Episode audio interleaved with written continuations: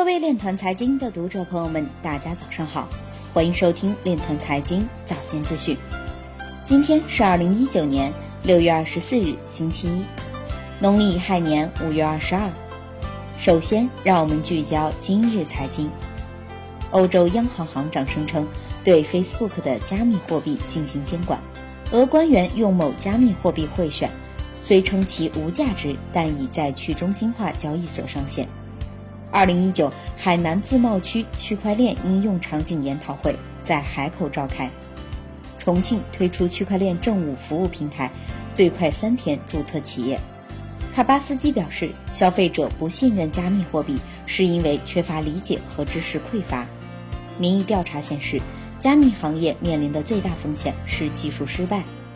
阿里巴巴刘明表示，利用区块链技术可实现信息保真。有报告显示。区块链是金融服务领域最受欢迎的技术之一，阻碍其采用的挑战包括可扩展性等。经济日报社副总编辑张曙红表示，利用区块链等技术发挥智慧监管作用。业内人士表示，香港加密货币交易所和托管人寻求承保黑客和盗窃难度很大。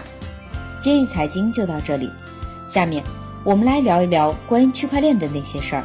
据路透社六月二十三日消息。针对 Facebook 推出的数字虚拟货币，欧洲三家央行表示将对其进行监管，来保证它不会危及当地金融体系和被用作洗钱。英国央行英格兰银行行长表示，它必须是安全的，否则就由英格兰银行、美联储以及所有主要的全球中央银行和监管者直接进行监管。以上就是今天链团财经早间资讯的全部内容。